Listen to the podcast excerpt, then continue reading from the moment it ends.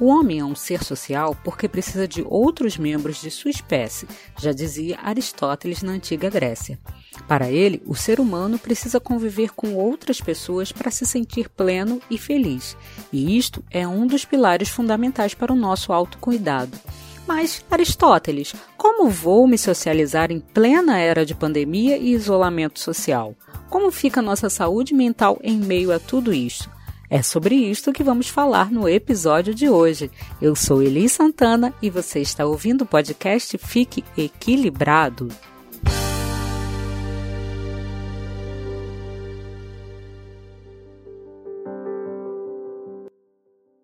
Grandes filósofos já discutem há muito tempo a importância de vivermos em grupos. Para eles, ninguém vive bem 100% sozinho. Imagine que somos animais e precisamos viver em bando. Sem os membros do nosso grupo, não alcançaremos nossa plenitude física e emocional, não conseguindo alcançar todas as nossas realizações pessoais. E assim nos tornaremos animais tristes, sabe? Igual aqueles isolados e deprimidos presos numa jaula de zoológico, já viram? A conexão com outras pessoas é muito importante e é por meio dessa interação social que nos relacionamos com os outros, trazendo impactos significativos para a nossa vida. Porém, durante este período de pandemia que ainda estamos vivendo, tivemos que nos afastar, nos isolar das pessoas para o cuidado de nossa própria sobrevivência e como isso nos fez mal. Ser um ser social, como filosofou nosso querido Aristóteles, tem sido um grande desafio, e não é à toa que neste último ano surgiram milhares de relatos de doenças emocionais, como depressão, transtornos de ansiedade, suicídios e muito mais. Tivemos que abrir mão de nosso contato físico com alguns e também perdemos muitos, mas muitos mesmos, de nossos queridos e amados para a Covid-19. Mas como nos recuperarmos de tamanha perturbação em nossa sociedade e voltarmos a ser seres sociais apesar do novo normal? Vamos a algumas dicas? Primeiro, reconecte-se. Ligue para os velhos amigos, para os parentes distantes. Preocupe-se em saber realmente como eles estão, como têm passado, como estão cuidando da dor de ter perdido um ente querido. Retornar às conexões além de fazer bem a eles, trará a nós um sentimento de retorno e bem-estar com as nossas origens. Segundo, conheça novas pessoas e lugares. Quando conhecemos novas pessoas, novas conexões se formam no cérebro, pois novos campos de interesse surgem. Isso estimula nossos neurônios e órgãos internos. Estabeleça um objetivo, conversar com uma pessoa nova a cada semana, conhecer melhor aquele amigo do amigo, alguém que você sempre encontra na academia, curso ou que faz entregas para você. Programe-se para conhecer aquela cafeteria que inaugurou perto de sua casa e convide alguns amigos para ir junto. Terceiro, seja voluntário. Ajudar outras pessoas é uma boa oportunidade de socializar e ainda fazer o bem. Atualmente existem vários projetos de ajuda social a diversos tipos de grupos. Encontre aqueles que mais te sensibilize. Doe-se, ajude. Fazer o bem a outras pessoas nos faz um bem melhor ainda. Quarto, diga sim aos encontros felizes.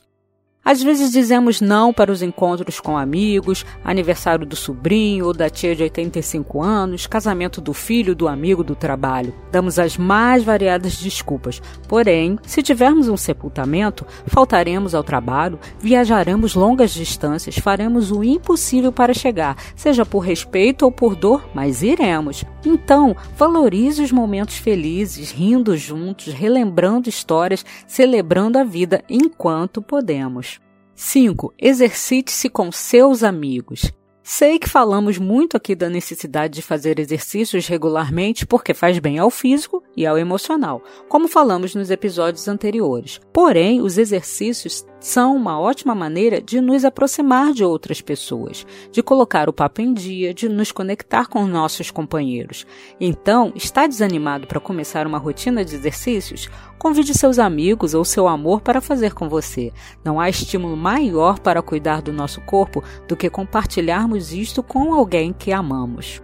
Não podemos aqui deixar de falar do autocuidado espiritual, pois ele não tem a ver apenas com práticas religiosas ou rituais. A espiritualidade independe de sua religião, tem a ver com a maneira que você se conecta com sua alma, com o mundo ao seu redor, o Criador de nossas vidas, e isto influencia o ser social que queremos valorizar. Então, encontre a melhor maneira de se conectar com o seu eu espiritual, através de meditações, orações, entendendo seus valores, o que é importante para você, respeitando a natureza e a sociedade em que vivemos, encontrando um propósito em sua vida e, principalmente, sendo grato por tudo que você tem. Ah, e claro, não esqueça de ter empatia e sororidade, palavra tão em moda atualmente, mas que representa o sentir a dor do outro, entender sem julgar, aceitar as diferenças e principalmente nos apoiarmos e nos tratarmos como irmãos e irmãs. Isto tudo faz parte do nosso desenvolvimento social e fortalece o nosso espiritual, contribuindo muito para o nosso autocuidado. Quando aprendemos realmente a cuidar de nós, saberemos cuidar do outro. No próximo e último episódio de nossa série, falaremos sobre autocuidado e autogestão, que é a capacidade de permitir que você caminhe com mais equilíbrio e harmonia entre a razão e a emoção. Então você não pode perder, não é? Eu te encontro em nosso próximo episódio. Beijos e até lá! Conhece nosso canal do YouTube? Acesse Essência Equilíbrio e veja muito mais por lá.